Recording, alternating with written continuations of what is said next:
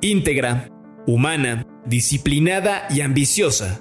Así es Mariel Doyé, una mujer que ya hizo historia en el fútbol mexicano al ser la única representante de futbolistas en México avalada por la FIFA. Desde pequeña, y con influencia de su hermano, se vio atraída hacia el fútbol. En su momento no había ligas femeniles y jugó en varios cuadros varoniles hasta que se fueron presentando nuevas oportunidades. Una de ellas fue llegar al equipo representativo de la Náhuac Norte y más tarde al Real Celeste, equipo con el que ganaría un par de veces la Copa Telmex Telcel, considerado el torneo de fútbol amateur más grande del planeta.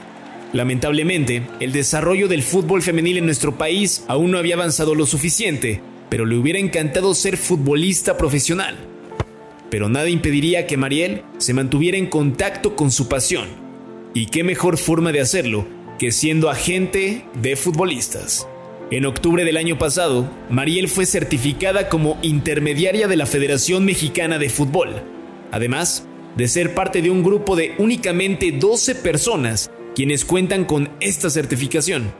Mariel es la primera mujer en hacerlo y se ha vuelto una referente en la industria. Con jugadores como Eric Gutiérrez, Daniel Espinosa, Eric Aguirre, Yamil Franco y Santiago Jiménez en su cartera, las metas de Mariel consisten en darse a conocer aún más, para poder ampliar esta lista y en su momento exportar más jugadores mexicanos a Europa sin abandonar la trinchera de la Liga MX femenil. Hoy exportamos al equipo internacional de las capitanas a Mariel Doyé, la única representante de futbolistas en México avalada por la FIFA. Esto es Las Capitanas con Marion Reimers, un podcast de Footbox. ¿Qué beneplácito, verdaderamente. Qué gusto estar aquí en Las Capitanas con ustedes. Mi nombre es Marion Reimers. Eh, si ustedes no lo saben y han llegado tarde a la fiesta, no pasa nada, pero aquí desfilan las personajes, los personajes, les personajes, los personajos más importantes del fútbol femenil eh, y del fútbol varonil nacional e internacional, sobre todo enfocándonos en la tarea que hacemos las mujeres en esta industria, en cómo nos destacamos, en eh, cuáles son los desafíos que afrontamos y por supuesto, pues cuáles son nuestros objetivos, hacia dónde vamos y cómo es que nos interpela pues el eh, insertarnos en esto que tanto nos gusta, que es el fútbol. Y el día de hoy es para mí un privilegio hablar con una mujer que, reitero, se destaca, es eh, una jugadora de toda la cancha, y se lo digo porque verdaderamente es un auténtico suplicio jugar en su contra. Es un privilegio cuando estás en su equipo, pero es un suplicio cuando estás en, su contra porque es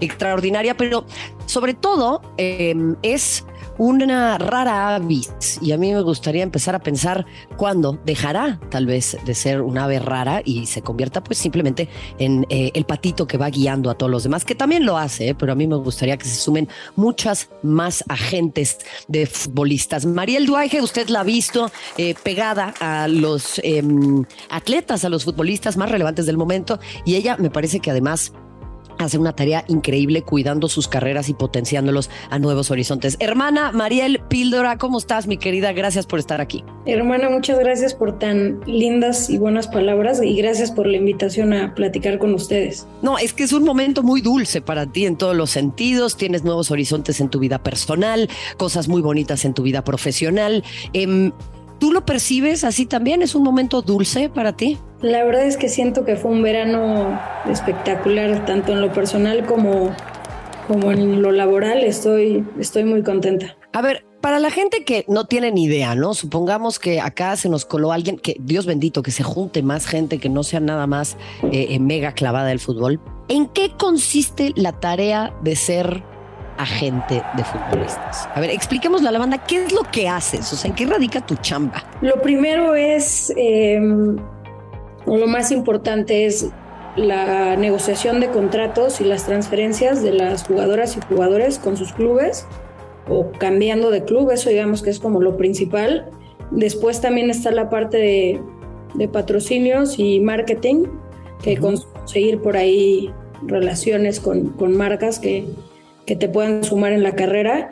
Y de ahí yo creo que cada quien como se maneje, pero yo, yo a veces digo que soy también como eh, psicóloga chofer, eh, amiga, amiga de la familia, amiga de la esposa, niñera.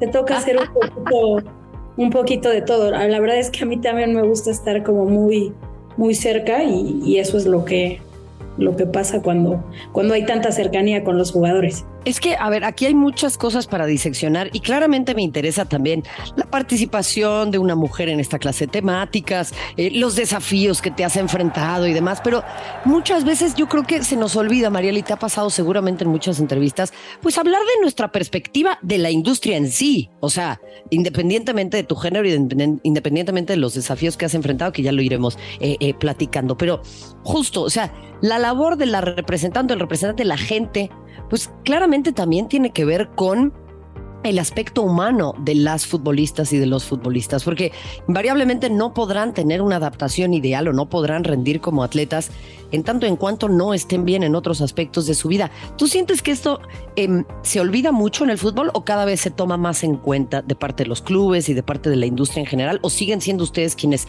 solventan gran parte de esta tarea? Creo que, creo que todo el mundo está intentando mejorar esta parte de la salud mental y la parte humana porque como bien dices, es fundamental. O sea, puedes tener a la mejor jugadora técnicamente, pero si está pasando por un momento complicado en su vida, de, cualquier manera, siento que cuando entra a la cancha es, es complicado que pueda estar ajena a lo demás, ¿no? Entonces, creo que los clubes están también intentando intentando implementar gente que esté cerca de los jugadores y jugadoras para mejorar esta parte, aunque, aunque creo que también en mi caso Em, quizás sí por ser mujer, he tenido que, como que emparejar con, con, esta parte lo que otros agentes hacen, ¿no? Cuando competía con grandes agencias, pues quizá el trabajo era menos personalizado y lo que a mí me ayudaba era realmente estar empapada de todo, de la vida de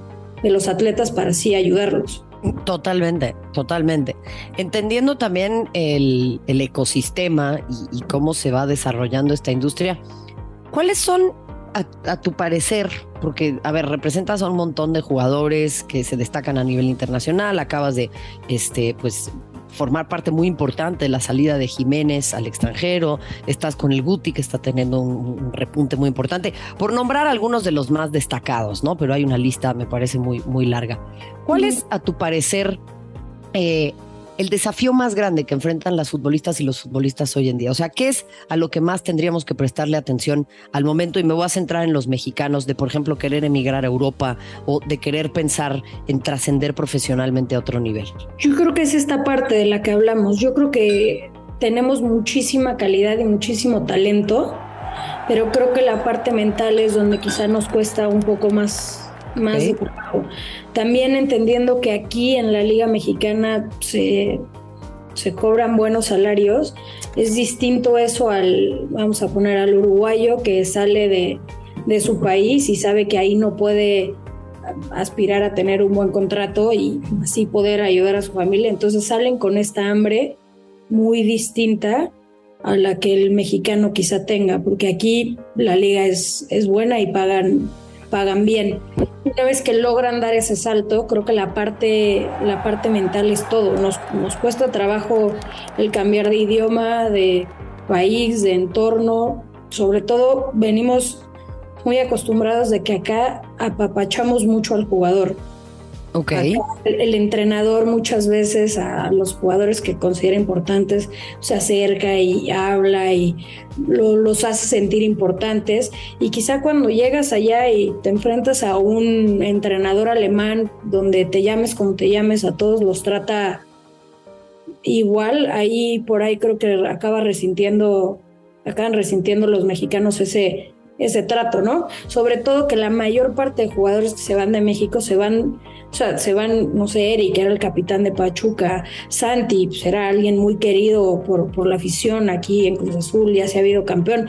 Entonces, el, el cambio, ¿no? De llegar y ser quizá un jugador más, creo que eso también también nos cuesta, como que nos gusta el, el apapacho, le gusta que les hable cerca, que, que les des esa confianza. Ok, me, encanta que nos expliques esto y no sé si hay alguna otra especificidad en la que puedas, eh, eh, a la que le puedas echar luz del, tema mental, porque justo hablamos mucho de el aspecto mental, el aspecto, pero el aspecto mental son muchísimas cosas, o sea, tiene que ver con la toma de decisiones en la cancha, con el adaptarte al ambiente, con el extrañar, con la familia, con el trato del entrenador, con cómo te llevas en otra cultura, o sea, eh, son un montón de cuestiones. Además del tema del apapacho, ¿cuál otra sería para ti un aspecto mental? Que le impide al atleta mexicana o mexicano destacarse de mayor manera? No sé si cuando salimos ya, no sé si cuando sale el mexicano eh, a Europa, como que a la hora de compararse con, con otros jugadores, no sé si siempre nos sentamos los más capaces o, que la podemos romper. O sea, quizá a la hora de compararte como que no, no sé, igual y nos hacemos un poco, un poco menos. Claro. Claro, claro, claro. Ahora, yo te preguntaría a la inversa. Y sé que parece que me estoy centrando solamente en lo negativo, pero quiero entender primero el, el entorno. No, no, dale. En algún momento se habló de que tal vez hay una predisposición, no quisiera yo utilizar la palabra prejuicio o discriminación, pero una predisposición o una falta de información respecto de lo que presenta el fútbol mexicano como para poder llevar al extranjero. Entiendo lo que me hablas de los sueldos, de que acá a mi parecer hay una burbuja que empieza incluso a, afectar el desarrollo deportivo de jugadoras y jugadores, pero es verdad que también en el extranjero hay una profunda falta de conocimiento y una predisposición respecto de lo que podría exportar México. O sea, que se cierren las puertas y digan, no, pues yo mejor me voy por un uruguayo, me voy por un argentino, me voy por un brasileño, me voy por un colombiano. O sea, ¿hay una discriminación en ese sentido? Creo que sí la debe de haber de alguna manera. Cada vez menos, cada vez hablando con clubes de fuera, cada vez se fijan más en México, cada vez también las plataformas que tienen para ver a los jugadores les permite estar eh, también revisando el mercado mexicano, pero, pero sí es verdad que hay menos jugadores mexicanos comprobados allá. Y, nada más por estadística dicen de, no sé, de 20 uruguayos que te traes, te funcionan, estoy inventando números, ¿no? Pero se vienen 20, ¿no? Y de los mexicanos vienen 3 por, por periodo, hablando, y funciona uno y medio, ¿no? Entonces, obviamente, cuando ellos ven ya que, tienen ciertas ligas que dominan mejor y que, conocen más fácil al jugador y, cómo se puede adaptar, pues yo creo que se van también a la segura, entre comillas. Me encanta el ejemplo de Uruguay, Mariel, porque Uruguay pues es un país que tiene, creo que son cuatro millones de habitantes aproximadamente, pero es un país que tiene una producción de futbolistas muy elevada, México tiene alrededor o más de 120 millones de habitantes y siempre usamos eso como comparativo, ¿no? De cómo puede ser que estos países tan, tan pequeños en términos de su índice poblacional puedan exportar a tantos jugadores y México no. Yo hablaba con Jill Ellis, por ejemplo, que para mí es una mujer muy entendida en el tema, y en el fútbol femenil ella decía, es que en Estados Unidos yo ya sé de qué región vienen qué tipo de futbolistas. Entonces tengo muy bien mapeado, no sé, si quiero una central, si quiero una lateral, si quiero una mediocampista, si quiero una delantera, ¿dónde más o menos tengo que ir a buscar? A mí me da la impresión que en México eso no lo tenemos, ni en la rama femenil, me atrevería a decir tampoco en la rama varonil, y eso puede llegar a afectar. ¿O por qué es que un país con este tamaño de población y que claramente tiene un profundo problema de desigualdades, de falta de oportunidades, de acceso a un montón de cosas, pero pero ¿por qué? ¿Por qué no podemos encontrar más talento, ma? ¿Por qué no podemos replicar Marieles así por doquier? ¿Eh? Creo que también, hablando de, del food, creo que también empezamos más tarde aquí, ¿no? En el sentido de, regresando al tema de Uruguay, tú sabes que los vas a un Mundial Sub-20 donde eh, el equipo de Uruguay, los ni siquiera los 11 titulares, 18 jugadores de esa selección ya, ya juegan regularmente en primera división. Y entonces eso hace mucho más fácil que, que, también salgan porque ya los pueden ver cada semana a cierto, a cierto nivel. Entonces, aquí vamos, aquí vamos tarde. Aquí es raro que un jugador de 18 años esté de titular o siendo regular en su equipo. Aquí empezamos, empezamos tarde y ya cuando, cuando acabamos sacando una de estas joyitas, te digo, ya valen, a todos los queremos vender carísimos, ¿no? Queremos que todos se vayan como el Chucky Lozano y eso luego es, es complicado.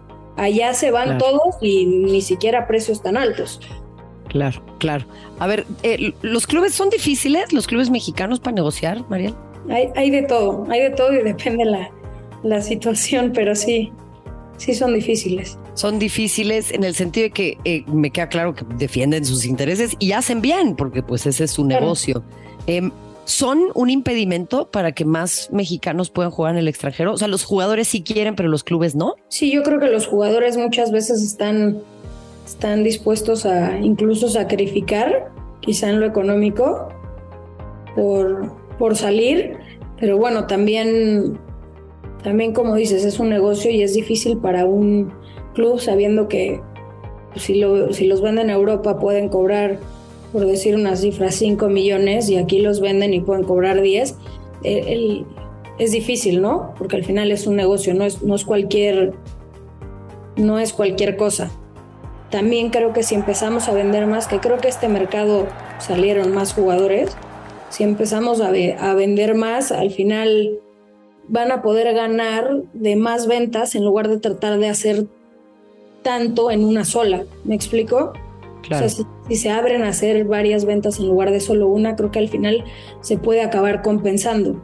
También, también creo que estas alianzas que están haciendo algunos clubes o mexicanos con clubes, sobre todo en España, pues creo que también le van a poder dar a algunos jugadores la posibilidad de salir y de encontrarse con otros, con otros roces. Totalmente, totalmente, totalmente. Yo te preguntaría, porque eso es una cosa que yo empiezo a ver como tendencia, no estoy diciendo que necesariamente sea lo mismo para los Pedro Picapiedra que están allá afuera y de repente nada más escuchan lo que quieren. Eh, veo esa tendencia también un poquito en el fútbol de las mujeres, Mariel, en el sentido de que hay muy buenos sueldos en México, hay incluso, y con todo lo pobres que pueden llegar a ser en algunos equipos, pero los que están bien pagados, hay sueldos que son más altos que en otras ligas. O sea, hay jugadoras que pueden vivir mucho mejor aquí de lo que pueden llegar a vivir en España. Eh, eh, ¿Tú coincides con esto? ¿Hay una tendencia también en el fútbol de las mujeres de, replicar un poquito eso, que sea difícil salir? A, mí lo que más miedo me da del fútbol femenil es que, que intentemos imitar o replicar lo que está pasando en el varonil, porque el varonil ya ya tiene su propia problemática y lo vi un poco ahora también en, en selección, ¿no? O sea, como que ojalá no, no vayamos hacia ese mismo lugar. Creo que vamos a necesitar también de jugadoras valientes que se atrevan a, que se atrevan a salir y dejar quizá un poco su, su zona de confort. Lo que sirve es que hay pocos clubes que pagan muy bien y luego hay Claro. Clubes que se quedan súper rezagados. Yo invitaría ahí a las, a las chavas de, que empiezan a brillar en los clubes chicos que, que se atrevan quizá a dar ese paso no a los clubes grandes de México, sino, sino a clubes en Europa o en España o en, o en otro tipo de ligas, porque ahí sí seguramente que económicamente no ven, no ven tanta diferencia. Totalmente. Totalmente. A ver, ¿cuáles serían para ti, ya centrándonos un poco en el fútbol de las mujeres, en el que también andas muy metida? Em, ¿Cuáles serían para ti los tres? O sea, si tú tuvieras la varita mágica, ¿no? Y dijeran, a ver, acá, este. Mariel va a poder, ya te iba a decir píldora, perdóname, ya Mariel va a poder resolver todo eh, con una varita mágica, ca, ca, ca, ¿no? O bueno, tres primeros puntos. ¿Cuál, ¿Qué tal? ¿Cuál funcionaria pública? ¿Cuáles serían tus tres puntos en la agenda, los más importantes a resolver? Bueno, a mí me encantaría ver a mujeres en puestos directivos de equipos varoniles también. No me gusta tanto esta parte de, de que estamos separando, como que creo que crece mucho el fútbol femenil, pero me gustaría ver si una directiva directora deportiva de X Club está haciendo bien las cosas, se, se atreva tanto el club como ella a tomar un puesto en el fútbol varonil y a, y, a tomar decisiones desde ahí, porque creo que estando más arriba en, en, la pirámide vamos a poder influir más hacia, hacia abajo, eso sería como lo primero, que no, se, que no se separe. O sea, no sé si lo está haciendo muy bien nuestra directora de la liga, MX. Ojalá se atrevan a darle un puesto importante. En la liga también hay. No nada más para la foto, ¿no? No, no, exacto, no nada más, y no nada más para el Lo dije yo, lo dije yo, no lo dijo Mariel, lo dije yo, vengan contra mí. Ajá. pero, pero que igual y si se abren puestos ahí a nivel de la liga, pues que, que, se atrevan a darle la confianza a, a estas personas que estamos intentando hacer las cosas bien, más allá de, de si somos hombres o mujeres. Ese sería el primero. Después la segunda, me encantaría ver cómo, cómo podemos llegar a cerrar un poco la brecha entre los equipos que de verdad mm, les pagan súper mal a, a, las, a las jugadoras, o sea, como hacerlo un poco más justo equilibrar un poco más la balanza.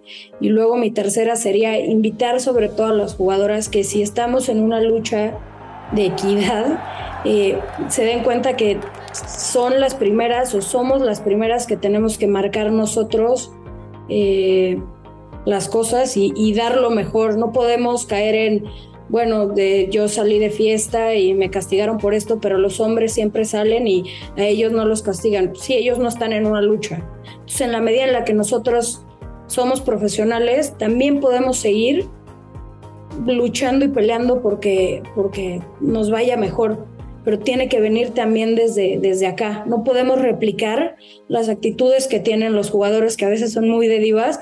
No, no me gusta que, o no me gustaría que lo empecemos a hacer como mujeres, porque no estamos en el mismo lugar todavía. Nosotros sí tenemos todavía que, que, empujar, ¿no? Que pelear. Total. Y el margen, es nulo, tenemos mucho menos, ¿no?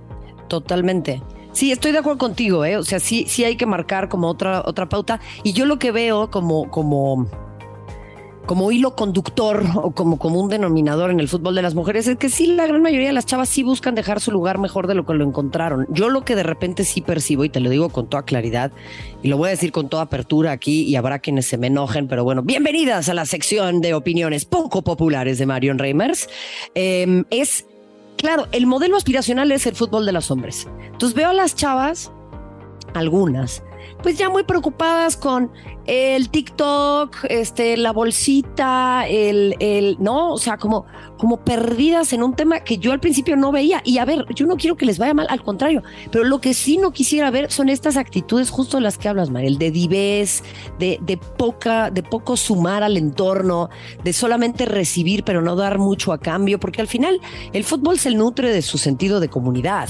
Y el fútbol existe gracias a la afición y el fútbol existe también gracias a la tele, porque si no, no los vería nadie. Esa es la realidad, estarían jugando en su barrio y ni quien los pele. Y yo creo que a veces ahí, pues se ha perdido un poco el norte, ¿no? Particularmente en el fútbol de los hombres, como que ya, este, parece que constantemente, y lo digo con mucho cariño y te voy a llevar después a otra pregunta de eso, pero pues como que nos están haciendo un favor por respirar y caminar y patear una pelota, ¿no? Y pues perdónenme, pero no le encontraron la cura a la COVID. Sí, de acuerdo, creo que también ahí hay, podríamos ponernos a hablar de por qué, por qué son así y de qué entorno, ¿no? De qué entorno vienen, la presión que pueden tener. El mismo, los jugadores jóvenes, replicar lo que hacen los de primera división. Por eso lo primero y más importante es cambiar el coche, porque ven que todos los que ya están en primera tienen el coche del año y traer su bolsita, porque eso es lo que ven. Aquí todo el tema es aspiracional y es por eso que te decía lo de las mujeres. Claro. Ojalá podamos no caer en eso. Y no digo que no, no, no quiero que no tengamos buenas cosas o que no podamos. Sí, pero nosotros sí seguimos en este papel de pues, tenemos que seguir sacrificando y luchando para, para poder conseguir nuestras cosas. Ellos ya lo tienen por, por descontado, por existir. Tal cual, tal cual, tal cual. Oye, dime una cosa, porque acá también es importante empezar a hacer una crítica de toda la industria y para mí es importante conocer tu punto de vista sobre esto. O sea, porque a ver, Mariel, mucho te han preguntado sobre cuándo empezaste a jugar fútbol, en tu época no había equipos de niñas y no, o sea, y, esta historia, googleenla, eh, lean mucho más sobre Mariel, pero yo quiero conocer tu punto de vista también sobre qué papel juega la prensa y qué papel jugamos los periodistas en todo este ecosistema y qué podemos hacer mejor y por qué ¿por qué carambas es tan difícil conseguir entrevistas con los jugadores? ¿Y por qué hay tanta desconfianza? ¿Y qué, qué, onda con todo esto? Yo estoy con una, con una crisis casi, casi. A ver, ayúdame a responder estas preguntas. Yo creo que hay, hay de todo, ¿no? Yo creo que hay prensa buena, prensa mala, hay gente profesional, ¿no? Como que no me gustaría generalizar, ¿no? Es como cuando algún papá me dice, te, ¿te gusta que tus jugadores tengan novias o no, pues depende de la novia, ¿no? O sea, si la novia entiende que es profesional o el novio entiende que ella es profesional y que se tiene que concentrar, pues sí, me gusta que, que sea ese soporte. Aquí es lo mismo, para mí la prensa puede, puede ser buena y hay buena, pero lo que ha pasado es, no sé, por quizá por, por a veces dar alguna nota, los jugadores y jugadoras eh, sienten que, que están muy expuestos a que se saquen de contexto cosas que ellos dicen, pero también a eso me gustaría eh, sumarle que creo que no están preparados o estamos preparados para hablar con, con, prensa. Creo que no tenemos esa educación y entonces a veces no nada más se sacan de contexto, a veces los agarran en curva porque ellos mismos eh, se ponen en esa situación, no porque quieran decir tal vez las cosas mal o no, porque no hay preparación. O sea, tal vez desde los clubes, tanto con mujeres y con hombres, debería de haber un, a ver, este, cómo hablar con la prensa 101, ¿no? Y, y, y entonces ahí también cuando te enfrentas a, a estas entrevistas, pues minimizas un poquito el que se saquen de contexto tus palabras. Creo que, creo que no podemos generalizar. No, totalmente. Total. Eh, gracias. Espero, espero estar del lado bueno de estas eh, eh, no generalizaciones. Y te lo digo porque creo que a ver, no es como, a, mí no me gusta este tema de la gran familia del fútbol mexicano, no, o sea, la, chamba de la prensa es investigar y la chamba de la prensa es preguntar y la, la, chamba de la prensa es hacer lo que le corresponde. Muchas veces también se confunde eso, ¿no? Porque piensan que todo lo que tenemos que hacer es aplaudir y apoyar y hay quienes dicen, no, no, acá vamos a, a cuestionar y no estás cuestionando, carnal, nada más te estás tirando porquería, ¿no? O sea, como que creo que hay que encontrar un justo medio, pero indudablemente sí hay que construir otra narrativa y eso, lo la única manera en la que lo vamos a poder hacer es pues presentándole a las protagonistas y los protagonistas cuestionamientos importantes porque ocupan una posición de gran responsabilidad también, ¿no?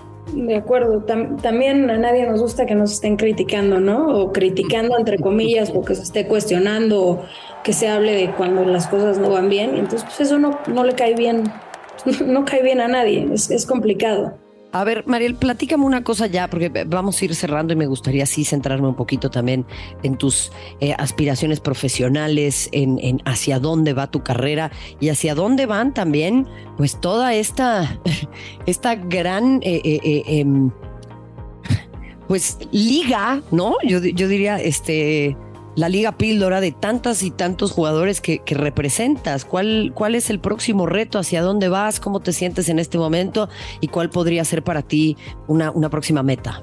La verdad es que estoy, estoy muy contenta de, todo lo que ha pasado este verano. Creo que es el, trabajo de, mucho tiempo. Creo que se ve en, en, Instagram o en esto, se ve como que el trabajo es glamuroso, pero creo que detrás hay muchos años de, de echarle todas las ganas y de picar mucha piedra, pero sí creo que hoy estoy viviendo el sueño. Mi intención sería no tener una cartera de jugadoras y jugadores muy grande para poder así estar como en, en lo que me ha funcionado, estar cerca y tratar de realmente poder influir o impactar sus carreras por, por la cercanía. Creo que lo que más me gustaría es poder replicar este, esto que está pasando en, el femenil. Me encantaría, como lo hablábamos antes, poder llevar a jugadoras este, a Europa. No sé, el otro día en el partido de la sub-20 veía Nati Mauleón y decía, ella tiene que irse ya, o sea... Pero verdad que sí, o sea, ya llévensela, por favor.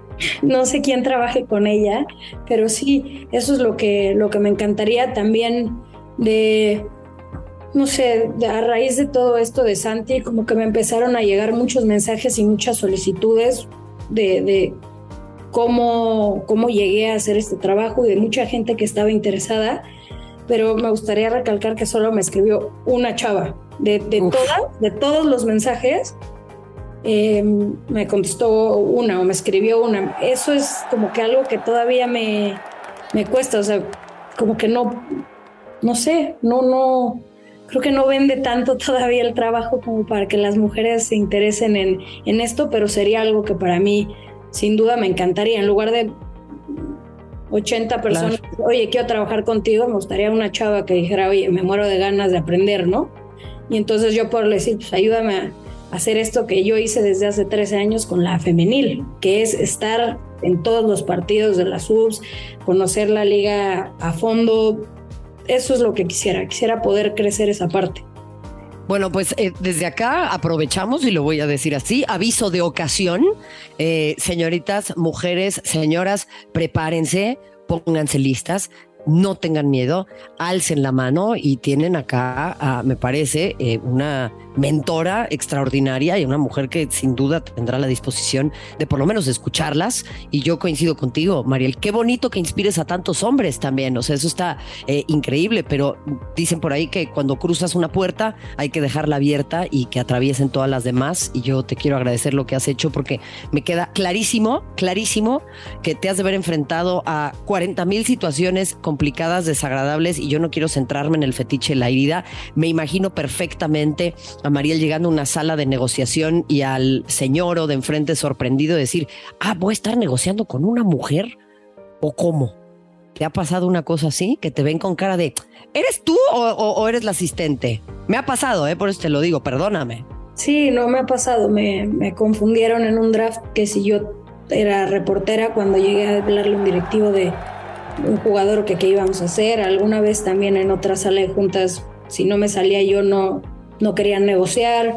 Eh, me ha pasado un poco de todo, pero como dices, no hay que, o no me gusta tampoco centrarme, centrarme en eso. Me gusta pensar que, que poco a poco con el trabajo eh, no les queda mucha opción y, y, tienen que acabar hablando con, contigo aunque no quieran. Totalmente. Y sabes qué es lo más maravilloso de todo, que no se dan cuenta cuando hacen esa clase de cosas que se convierten en extraordinario material para la comedia, porque eventualmente hemos de escribir un libro en el que nos podamos reír de toda esta clase de situaciones. Mariel, te agradezco mucho tu resiliencia, tu trabajo, tu punto de vista, que eh, me, nutre y me, me permite entender otro aspecto de esta industria y por supuesto a quienes nos han escuchado el día de hoy. Mi hermana es igual para ti, sabes la admiración que te tengo de cómo, cómo has roto ahí muchos estereotipos. Te admiro y, espero que sigan los éxitos de tu parte también. Igualmente, hermana, hermana, siempre es un gusto y bueno, ya escuchando tus conceptos y tu forma de hablar, cuando quieras, cuando quieras también, este, nos puedes venir a, bueno, no a quitar la chamba, pero vente aquí al lado nuestro en la tele, que me va a encantar también en algún momento escuchar más conceptos sobre fútbol de tu parte. Mariel, gracias. Liz, muchas gracias a ustedes, nos vemos. Bueno, pues eh, con nosotros nuevamente uno de los personajes, una de las personajes de las personajes, como le quiero usted decir, más importantes del fútbol nacional e internacional, un auténtico orgullo. Mariel Duaje, una agente de futbolistas, déjeme decirle, eh, una de las pocas mujeres que se dedican a esto y en México la única que tiene su gafete de representante FIFA. Así que de esta manera nos despedimos en las capitanas. Gracias. Hasta la próxima. Esto fue Las Capitanas, exclusivo de Footbox.